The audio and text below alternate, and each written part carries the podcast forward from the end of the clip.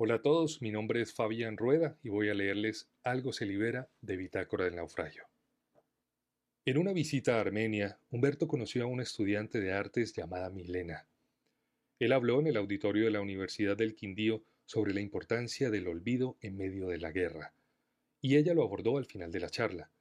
Le dijo que le gustaría que le echara un vistazo a su trabajo. Él le dio su correo electrónico y unos días después le llegaron unas imágenes muy inquietantes por archivo adjunto. Parecían fotos de cadáveres en una funeraria, pero había unos juegos de luces extraños, fantasmagóricos, como si la foto hubiese sido tomada en otra dimensión. Le preguntó a la joven si eran modelos que ella estaba utilizando y luego intervenía las fotografías con distintos programas, o que si las había tomado en alguna funeraria de verdad y se trataba de cadáveres. Fue entonces que le llegó ese breve mensaje tan perturbador. Estimado Humberto, hace unos pocos años que murió mi abuela, un ser increíble que fue la encargada de formarme.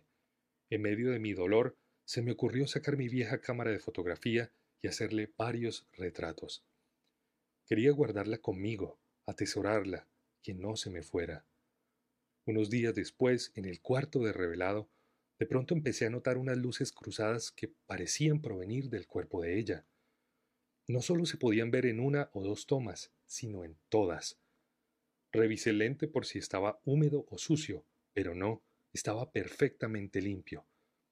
Se las mostré a dos amigos de la universidad con los cuales estudiaba entonces y me dijeron que quizá los líquidos que se usan para revelar estaban pasados o alterados.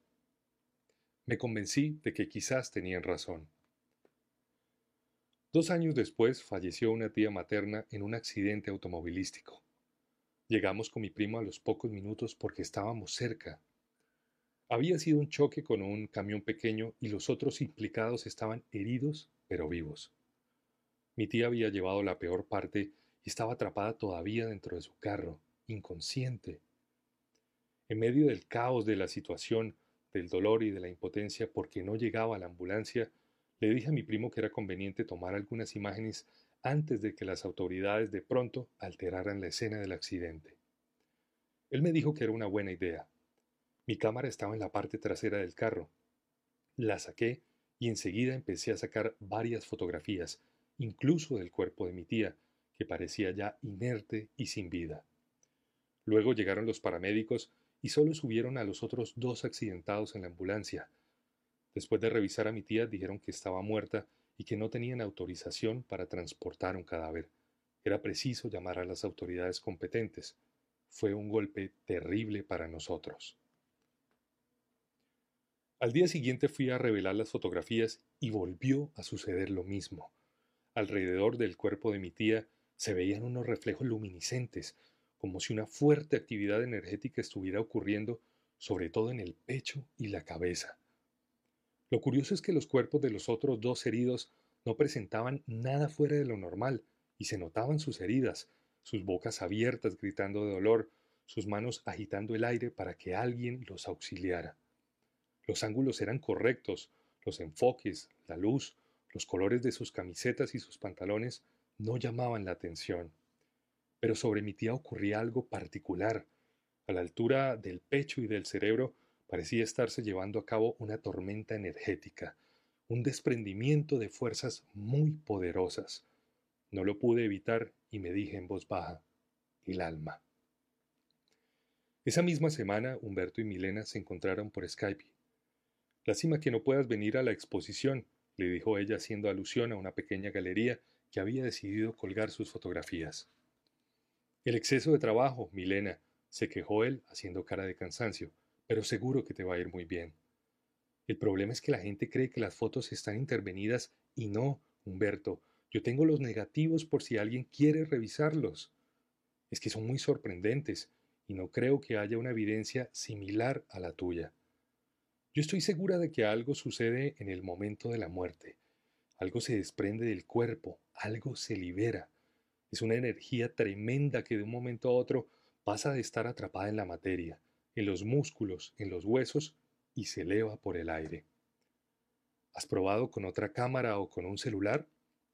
Sí, y no se ve nada, pero mi cámara toma fotos de personas comunes y corrientes, en la calle, en un evento público o en una fiesta de cumpleaños, y los cuerpos salen perfectamente.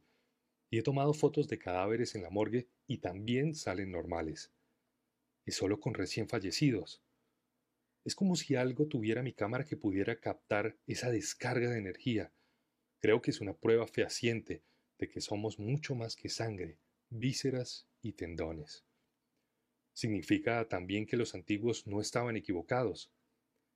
Mira que un indígena que vio la exposición dijo que en su comunidad el chamán ayuda al espíritu en ese momento a abandonar el cuerpo y a emprender su viaje por el otro mundo. Dijo que el alma a veces se apega, que le duele despedirse de ese cuerpo que la ha alojado durante tantos años y que el chamán la ayuda a salir y a pasar al otro estado donde debe empezar un nuevo tránsito.